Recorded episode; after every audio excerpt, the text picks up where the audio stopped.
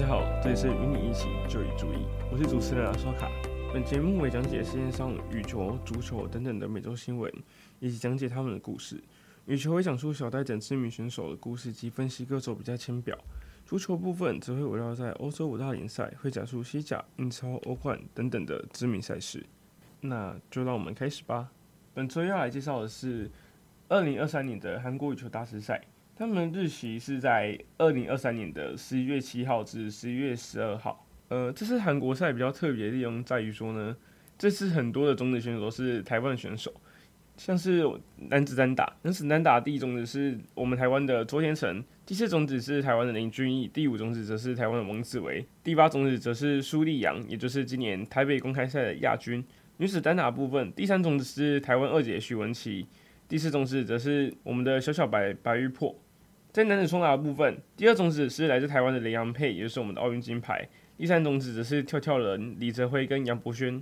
第四种子则是李氏双胞胎李方任跟李方志；第六种子则是来自台湾的张克奇跟柏李维。女子双打的部分，第三种子是来自台湾的林婉晴跟徐雅琴；第七种子则是张静慧跟杨景纯；第八种子则是谢佩珊跟曾玉琪。在混双打的部分，我们只有在第八种子有台湾的张克奇跟李子珍。台湾的第一混双叶永威跟李嘉欣都没有参与这次的韩国羽球大师赛。然后去掉种子选手以外，其实这次台湾也有很多小将来参加。在男子单打第一小区的部分，第一种子是台湾的周天成，然后他的对手就是来自台湾的廖卓辅。廖卓辅，然后他也是台湾的行星，然后这首轮就要跟周天成对决。第五种子刚刚有提到是王子维，他的对手只是李佳豪，曾经的世界青少年排名第一的选手。他目前二十四岁，他跟林俊是同时期的人，他也跟林均益被看好是台湾接下来最有前途的选手。第二小区的部分，第四种子是台湾林均益，他在十六强有可能遇到戚又仁，戚又仁是目前就读国立体育大学研究所的学生，他目前二十六岁了。他在今年泰国羽球国际挑战赛有拿下男子单打的亚军。然后在这个小区的下半部分呢，也有台湾的黄玉琦，黄玉琦他是台中人，他今年只有二十一岁。但他今年的成绩其实蛮不错。值得一提的是，他也是台湾在林均益之后，今年第一个拿下超级赛冠军选手。他在今年的越南羽球公开赛有拿下男子单打的冠军，也有在高雄羽球大师赛进入了四强。在第四小区的部分，第四小区则是有另外一位台湾选手，也就是我们第八种子苏丽阳。他第一轮要对战的是韩国一哥权翊诚，而苏丽阳本身也是台湾一个很有潜力选手吧。他今年最有名战绩就是在台北羽球公开赛呢，一路闯进到了决赛，才败给印尼的瓦多约，在这之中，他又打赢香港的一哥吴家朗，所以他目前成绩其实还蛮不错的。在女子单打部分呢，第一小区的种子是韩国的金佳恩，也就是韩国二姐，然后他在次轮可能就遇上台湾选手林湘缇。林湘缇目前二十四岁，她今年也有打出一成绩，她今年在中国瑞昌羽球大师赛，也就是中国的超级一百赛上有拿下了冠军。在这之中，一路打败了许多中国的好手。然后在第一小区的下半部分，第五种子是来自越南的阮翠玲，上次也有介绍到，他是奥运时跟小戴打过的选手。他第一轮要对上的对手是来自台湾的黄靖平。第二小区呢，也有台湾的内战。第二小区的第三种子是台湾的学霸许文琪。他第一轮要对上的对手是来自台湾的黄佑勋。黄佑勋目前年纪也才二十岁而已，但他今年已经在国际赛拿到三零，所以他其实就是一个台湾目前最有潜力的一位女单选手。他目前的排名已经闯进了世界前五十名，目前是世界第四十七名，所以他还有成长空间。在第三小区部分，则是来自台湾的梁廷玉。他第一轮的对战是来自大马的吉苏娜。梁廷玉目前二十五岁，他今年最有名战绩也是在高雄羽球大师赛。他在今年高雄羽球大师赛呢，在决赛击败了来自日本的军师粒子，成功夺下了他生涯首座的世界羽联世界巡回赛的冠军。然后在第三小区部分，第四种子还有来自台湾的白玉珀，也就是我们的小小白。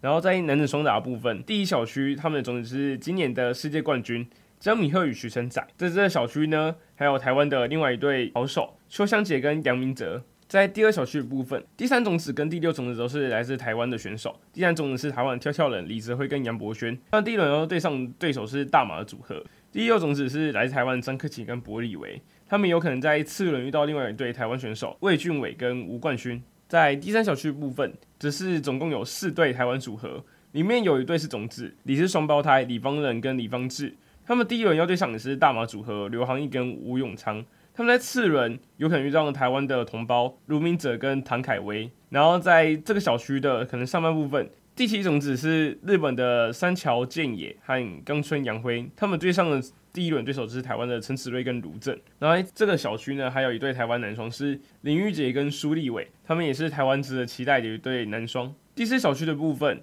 第二种子是来自台湾的李洋配李洋跟王齐麟，他们第一场要对上大马的文心远跟黄天启。在女子双打部分，只是参加的台湾选手其实也蛮多，只是大家可能都成绩还不是很前面，所以不是种子。在第一小区部分，台湾就有三队的选手，第一队是台湾的洪恩慈跟林玉佩，然后接下来是台湾的另外两队在这里组合，他们刚好首轮就要相遇，是台湾的郑玉佩跟孙文佩，还有胡林芳跟林小敏。然后在第二小区部分。徐雅欣跟李婉晴在首轮是轮空的，他们有可能在随后想要台湾的另外一队选手是杨竹云跟詹佑珍。这小区啊，另外两队台湾选手是林之君和宋佑轩，还有许映慧跟林子君，但他们要遇上的对手是来自中国和韩国的强力选手。第三小区只是有台湾的谢佩珊跟曾玉琪，他们是第八种子。谢佩珊跟曾玉琪其实他们从去年也开始搭配，然后成绩其实也都蛮好的。代表作应该是今年丹麦大师挑战赛的冠军，还有越南公开赛的冠军。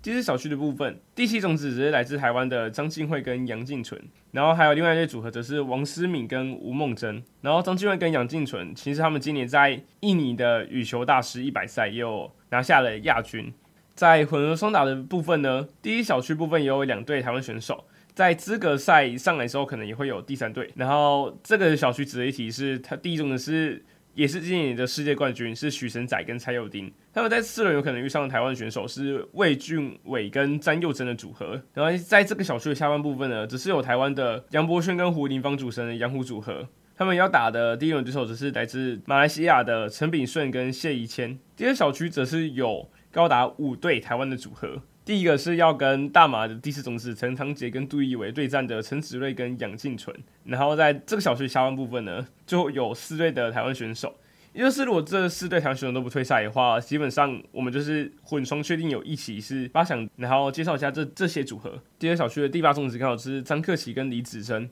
他们要对上的对手就是个邱香杰跟林小敏，这两队组合其实交战应该会蛮好看的。然后另外一队会对战组合就是陈正宽跟许盈辉要。对战林炳伟跟林子君，希望他们都不要退赛，这样台湾就至少可以有一起的八强席次。如果运气好一点的话，甚至我们可以八强就是都是台湾选手。然后在第三小区的部分，只有目前只有一对台湾的混双组合是李泽辉跟徐雅琴，他们第一轮要对上的对手只是大马的叶瑞琴跟萧子轩。在第四小区部分。只是有两队台湾选手，是吴宣义跟杨竹云，他们第一轮要对打的对手是来自美国的，来自美国的邱凯翔跟珍妮盖，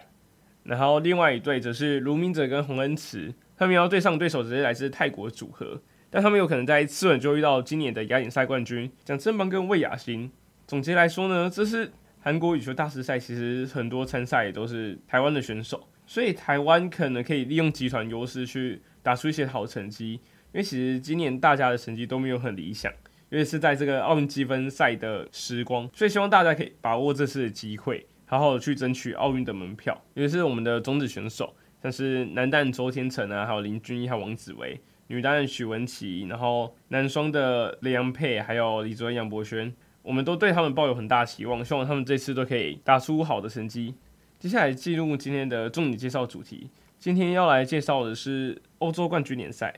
欧洲冠军联赛呢，简称为欧冠，是由国际足总举办的年度足球比赛，代表了欧洲俱乐部的最高荣誉，也是世界上奖金最高足球赛事之一。欧洲冠军联赛之外，其实还有另外两个重要的欧洲赛事，分别是欧洲联赛以及欧洲协会联赛。这两个也是给欧洲俱乐部参加的。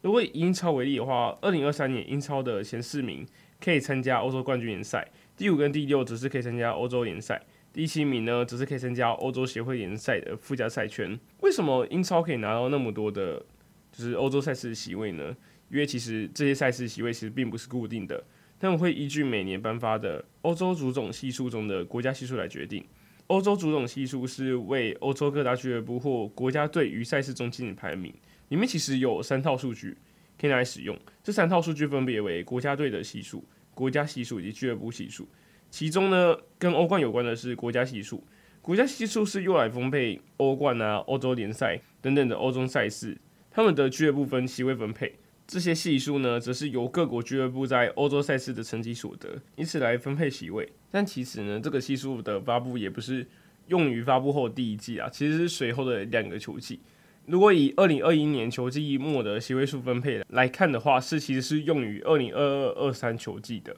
所以真正决定出二零二二跟二零二三球季参赛队伍，其实用二零二一年到二零二二年球季的成绩去比较，就是这几年啊，就是可能假设今年好了，今年有几个国家可能像法甲，他们的俱乐部表现不理想的话，他们的席次减少，只是会到了过了两年呢，其实才会实现这样子。以男子国家系数而言呢，目前第一名是英格兰。第二名则会是西班牙，第三是意大利，第四是德国。然后目前只有前四名哦，前四名的席位呢，他才可以在欧冠中获得四个席位。然后为什么欧洲冠军联赛会如此重要呢？因为拿到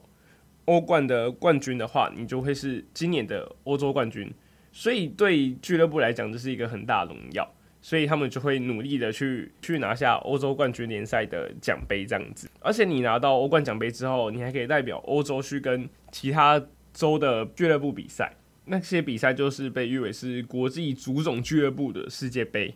它却是世界杯，但是不是大家想象的那个国家世界杯，是俱乐部彼此的世界杯，就是欧洲的冠军打亚洲冠军啊，然后美洲冠军这样子。所以这个也是一个极为荣耀性的比赛。然后今天呢，会主要介绍的是欧洲冠军联赛。至于欧会的联赛还有欧协比赛，今天呢会主要讲述的是欧洲冠军联赛。其他两个的比赛我们可能会稍后提到，或者是就是放到之后再讨论。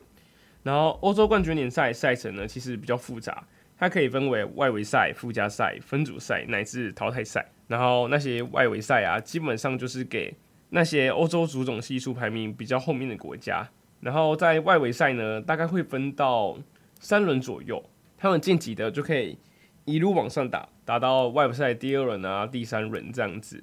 然后外围赛第三轮啊，他们的胜利方呢就可以进行到了附加赛。然后就算你输掉了，你还是可以转正到欧洲联赛的附加赛轮，因为欧洲联赛是仅次于欧洲冠军联赛的欧洲赛事，所以其实有些输掉的比赛，就是他们可能就可以。跑到欧洲联赛去进行比赛，就不会整个直接淘汰出去，就可能整个赛季就不会有其他欧洲赛了，就是保障他们继续比赛的席次这样子。然后到了附加赛呢，其实就是附加赛，就是赢的呢，你就可以进行到分组赛，就是欧洲冠军联赛的分组赛，输的你还是可以转战到欧洲联赛的分组赛这样子。然后其实到了就是外围赛第三轮啊，还有附加赛轮啊，其实那些国家或者是他们俱乐部其实也没有很弱，就是。可能就是没有到五大联赛那么强之类的，像里面比较有名的，其实就是可能来自葡萄牙的 Braga。Braga 其实它是上季葡萄牙那个超级联赛的第三位，他们其实没有很后面，只是因为他们前面他们其实只有两个席次，就是给第一名跟第二名的，已经被本菲卡和那个波尔图拿走了，所以他只能透过外围赛和附加赛来获得席次，然后其他从附加赛轮晋级到。欧洲冠军联赛分组赛的还有瑞士的球队年轻人，然后还有土耳其的加拉塔萨雷，还有荷兰的 PSV 安多芬。其实他们都不是所谓的弱队，他们其实在他们联赛甚至是欧洲赛场上都有一席之地，就只是因为他们的那个系数不够高啊，所以他们只能到后面去进行比赛。而且就算输了的话呢，他们还是可以到欧洲联赛去进行比赛的。欧洲联赛的。强度也没有欧冠那么高，因为欧冠可是有曼城啊、皇马啊、拜仁这些强队在，所以到欧洲联赛其实也不是一个坏事。然后同理的，其实就是欧洲联赛那边其实有所谓的附加赛跟外围赛，然后这些比赛他们可能就是比到后面啊，外围赛附加赛的外围赛跟附加赛，他们其实输了输的呢，他们也可以跑去欧洲协会联赛的附加赛圈或者就是分组赛这样子，所以其实就是有三个层级让他们去跑的。然后呢，分组赛的名单其实就是由附加赛胜方以及其他排名比较前面的欧洲俱乐部所组成。例如之前介绍过的欧洲五大联赛，他们就有一些席次可以直接抵达分组赛，不需要经过外围赛或者是附加赛。以二零二三年跟二零二四年赛季为例好了，欧洲五大联赛在欧冠分组赛席次，像是英超啊有四席，西甲是五席，意甲则是四席，德甲则是四席，然后法甲呢则是只有两席啊。至于为什么西甲会多一个席次呢？那是因为呢，他们有一个俱乐部叫塞尔维亚，塞尔维亚他们其实有一个绰号叫做欧联赛之王。为什么叫做欧联赛之王吗？他们被称之为欧联赛之王的原因，就是因为呢，他们其实呢去比过欧洲联赛很多次了，而且他们拿了七次的冠军。他们从二零零五年那一年赛季比到现在，已经拿七次冠军，听起来很多，对吧？多少呢？这有点难讲。反正他们主要拿了七次冠军，可是第二名拿到冠军次数是国际米兰，他们只有拿了三次而已哦，里面还有两次亚军。可是塞尔维亚几乎是每次有比到，就是欧洲联赛的时候，他们都可以拿到冠军哦，他们不拿亚军的。然后像利物浦啊、尤文图斯、马竞，他们其实也都只有拿到三次冠军而已。所以塞尔维亚拿其实是真的很多，尤其是他们从二零一四年到二零一六年这三年之间呢，他们是连霸的状态，他们直接三连霸。然后他们今年二零二三年呢，他们有在决赛中遇到罗马，然后最后也是直接把对面干掉，所以其实是真的很夸张。然后其实你欧联赛的胜方呢，你就可以晋级到欧冠来比赛。所以其实塞维亚上季的联赛排名并不怎么样，可是他们借着欧洲联赛的冠军，他们也可以来到欧冠。然后在欧洲协会联赛那一方面，他们的冠军也可以自己。像上季欧洲协会联赛的冠军是英超的西汉姆联。他们其实联赛也不怎么样，可是他们拿到那次冠军之后，他们也跑去欧洲联赛去比赛了。讲到这边，大家你会想问，那如果是欧洲冠军联赛的冠军呢？诶，这个答案就是，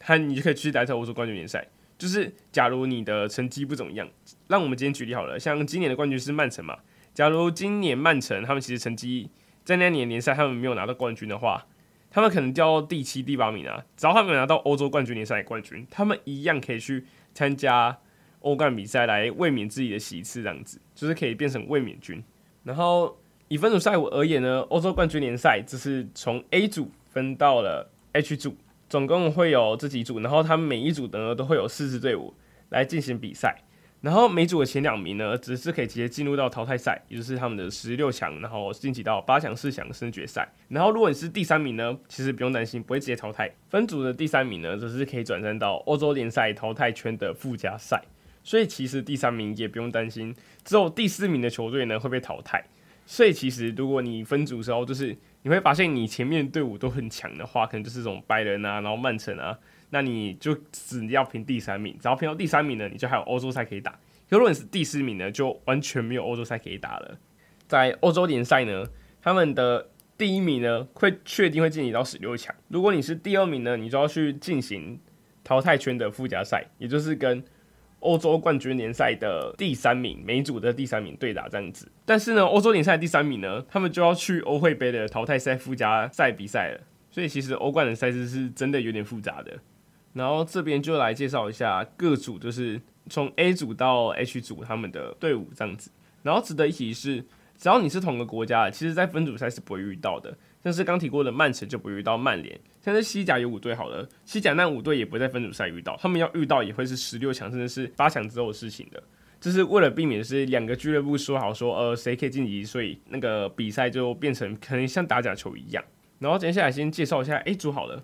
A 组是有拜仁慕尼黑、土耳其加塔萨雷、英超的曼联，还有丹麦的哥本哈根。然后目前为止已经比了三场比赛。然后目前的第一名是拜仁慕尼黑，第二名是加拉塔萨雷，第三名是曼联，第四名才是哥本哈根。拜仁慕尼黑在一开始在这组的时候，就是基本上是预定前十六强的啦。他们其实的在欧洲的比赛其实战绩都不会很差，而且拜仁也是一等一的强队，所以这点其实关注点其实会在第二名跟第三名会谁诞生。目前最有力竞争者是土耳其加塔萨雷跟英超曼联，他们目前只有四分跟三分。顺带一提的是，目前他们的就是这些分数呢，其实是跟联赛的分一样的，就是你赢了可以拿三分积分，然后和局的话各拿一分。然后目前来讲呢，就是我其实比较看好还是曼联可以拿到第二名啊，因为其实加塔萨雷他是土耳其的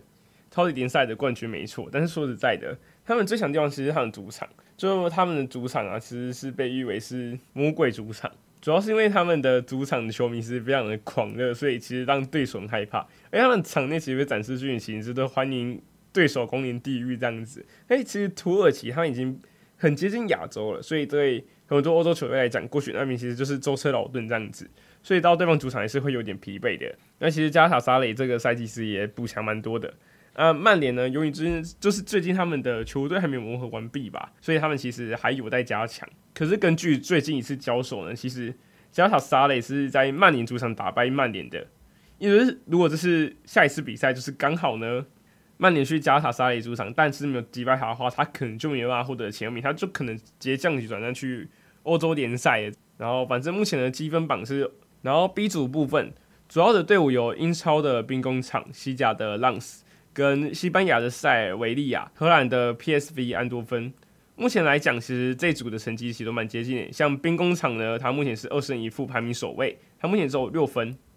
然后朗斯则是五分，塞维利亚跟安多芬都是只有两分的。所以这组到底谁可以晋级呢？目前来看是兵工厂跟朗斯啊。但如果塞维利亚在后面上场比赛又可以重新就是复活，然后就是打败对方的话，还是有机会留在欧洲冠军联赛的。但看起来他可能不想去欧洲联赛比赛，毕竟那边算是他的主场吧。他已经拿七次冠军了，这是有人之前在塞维利亚今年拿下冠军之后，把把维基百科直接改名成塞维利亚杯。然后目前来讲，朗斯是在他们主场打败兵工厂，所以兵工厂今年唯一那礼拜就是在朗斯的主场。然后以最近的情况来看呢，就是在这个礼拜刚过去的塞维利亚在主场一比二惜败于兵工厂，所以其实这个小区目前还没有什么就是稳定晋级的。但目前来看，兵工厂第一名，呢是第二名机会是最大的。然后第三组呢，也就是 C 组，目前是有西甲的皇家马德里，然后还有意甲冠军拿坡里，还有葡萄牙的布拉加和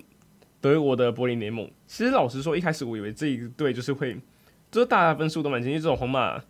就是在前茅而已。可后来一看，发现柏林联盟名是德甲的第四名，但是他这季表现实在是不太好。他一开始联赛的开季还有二连胜哦，结果他们现在。就成绩就变得蛮差的，可能已经快要掉到就是降级区了。然后在欧冠赛场也是一样的，他们一比零败给了皇家马德里，然后之后在他们的主场柏林联盟本身的主场也用二比三败给了布拉加。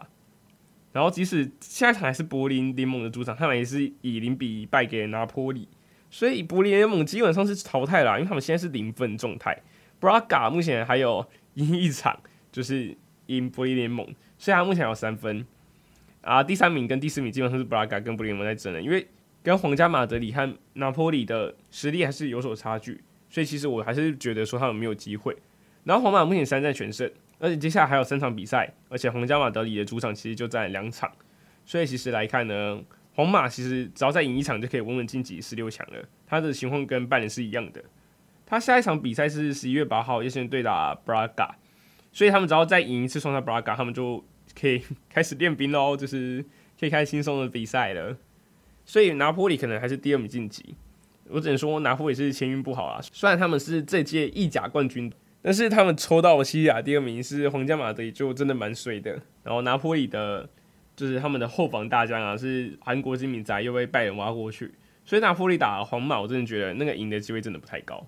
皇马这次应该是可以稳稳晋级到十六强甚至八强。然后接下来介绍主组部分。主组实力其实比较平均，是西班牙的皇家社会、意大利的国际米兰、奥地利的萨尔斯堡以及葡萄牙的本菲卡。目前他们最后一名还是本菲卡。本菲卡这一次他们真的蛮惨的，像上次欧冠好像还比到八强还是十六强，但这是垫底耶，他们这是没有一战是获胜的。目前第三名萨尔斯堡，他们只有赢一场。然后目前第一名呢是皇家社会，第二名是国际米兰。其实他们两边的积分是一样的，因为皇家社会在他们主场。一比一打平了国际米兰，只是目前来看呢，就是皇家社会在对战其他队伍时候比较稳定，然后国米多失了一个球，所以目前以得失分差的话，他目前都是待在第七名的。这可以解释一下，就是晋级淘汰赛只是分组第一跟分组第二，如果两边最后成绩是一样的，假设他们都拿到七分好了，他们就会看得失球，谁得失球就是减出来的比较多，会比较少的话，就有机会进第一名。目前来看是皇家社会，他们进了四球，之后失了一球；国米则是进了四球，但是他们丢了两球，所以目前来看国米会在第二名。然后在一组的部分呢，一组部分有荷兰的飞燕诺，然后西班牙的马德里竞技，然后意大利的拉吉奥，以及第四名的苏格兰塞尔提克。塞尔提克其实好一点，塞尔提克还还有一场跟马德里竞技的平局这样子，所以目前他还有一分，然后第三名是。Lucky 哦，拉基欧这赛季表现没有上季好，他们上季还有冲到第二名哦，就是意甲联赛第二名。但他们这一次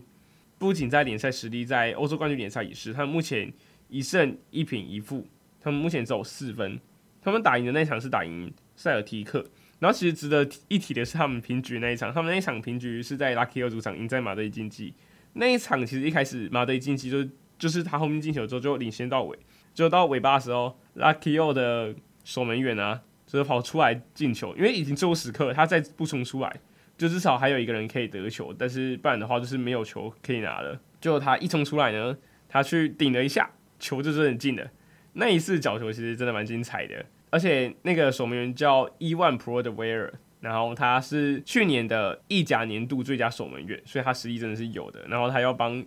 拉基欧进了那一球，还保住一级的希望，因为如果没有那一球的话，他们就是至少少一分的。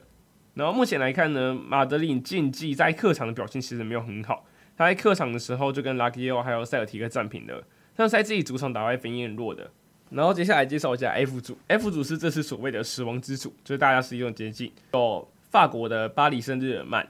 然后还有德国的多特蒙德，英国的纽卡索联，还有意甲的 AC 米兰。这一组一开始大家都觉得实力很接近，尤其是纽卡，他们在上季的英超可以排到第四名。然后打的是德甲多特蒙德，然后还有法国的巴黎圣日耳曼，其实这些实力都很接近，还有 AC 米兰。但是我目前倾向就是第一名，可能就是之后如果纽卡索又复活的话，他们还是可以拿到第一名。然后第二可能巴黎圣日耳曼，或者是他们两个交换，然后多特蒙德去打欧洲联赛。因为目前以积分来看，巴黎只有六分，多特跟纽卡都是四分，AC 米兰只有两分。所以目前来看，我是希望纽卡可以晋级到淘汰赛，就算走第二名也没有关系。然后居组部分居组的部分有英超的曼城。然后德国的 RB 莱比锡，瑞士年轻人以及附加赛升上来塞尔维亚的贝尔格勒红星。然后目前来看呢，其实形势蛮明显的，曼城他们也是基本上就是稳进十六强的啦。这些曼城要卫冕其实是可以的，他们有实力去卫冕。然后另外一队其实也是可以晋级，就是 RB 莱比锡了，因为他们不仅有拿到六分，他们赢了两场，他们唯一输的人就是曼城，因为其他两支队伍像年轻人跟贝尔格勒红星。他们目前都只有一分，那个一分还真的就是他们两个，就是年轻人跟贝尔格勒红星打，然后平局拿到的。所以目前的分差，他们跟第二名已经差五分了。他们不用想欧洲冠军联赛，他们目前是这样子队伍在比说谁可以去打欧联赛这样子。然后接下来讲一下 H 组，H 组的部分呢，则是西甲的巴塞隆纳、葡萄牙超级联赛的波尔图、乌克兰的顿内茨克矿工，还有比利时的安特卫普。然后目前来看呢，巴塞隆那也是三战三胜，赢了三场，他们也是稳进淘汰赛了。然后目前第二名是波尔图，他赢了两场，输了一场。对，这个矿工呢只是三分，他们只赢一场。安特卫普只是零分，所以我其实看我这这次就是巴塞隆那第一名，然后第二名是波尔图，然后进双双进淘汰赛。然后欧冠目前就是这个样子，然后目前已经比完三组了，然后总共要比六场比赛。所以目前来看呢，就是晋级形势其实蛮多组都蛮明显的，就是可能几组比较不明显。接下来呢，让我们介绍一下这个礼拜比较值得注意的欧洲五大联赛赛事。目前来看呢，英超在十月五号呢晚上一点半呢有纽卡索 VS 兵工厂这对组合呢，目前来看呢纽卡 VS 兵工厂是蛮刺激的。然后到十一月七号晚上四点时候呢，其实有这次比赛的压轴是热刺 VS 切尔西。热刺跟切尔西，他们两个其实都在英国伦敦，所以可以算是伦敦德比。然后在西甲部分，十月五号晚上四点，就是有皇家社会 VS 巴塞隆纳。皇家社会这个赛季其实表现还不错，尤其是他们正宗的日本梅西久保建英，所以他们对决巴塞隆纳的比赛应该也会蛮好看的。接下来是意甲部分，意甲则是十月五号呢晚上一点，就是有亚特兰大 VS 国际米兰。亚特兰大一直都是。意甲的老牌球队，国米也是，所以他们的两边的交战其实也是蛮刺激的。只是接下来到德甲部分，德甲这是最刺激比赛，是十月五号晚上一点半的时候，国家德比在多特蒙德的主场迎战拜仁慕尼黑。多特蒙德跟拜仁慕尼黑其实是就是历史上德甲最老牌两支球队了。德甲最成功绝对不是拜仁慕尼黑，多特蒙德只是其次。所以他们两边的比赛其实就是国家德比，可是目前来看呢，拜仁其实战绩还行，可是多特同时也没有多出色，两边互打的话，我还是会觉得拜仁赢的机会比较高，毕竟他们目前还有英格兰队长凯恩在内，所以我会觉得说，即使在多特蒙德主场，多特蒙德平局跟输掉的机会会比较大一点。今天节目就到这边了，谢谢大家观看，我们下次再见，拜拜。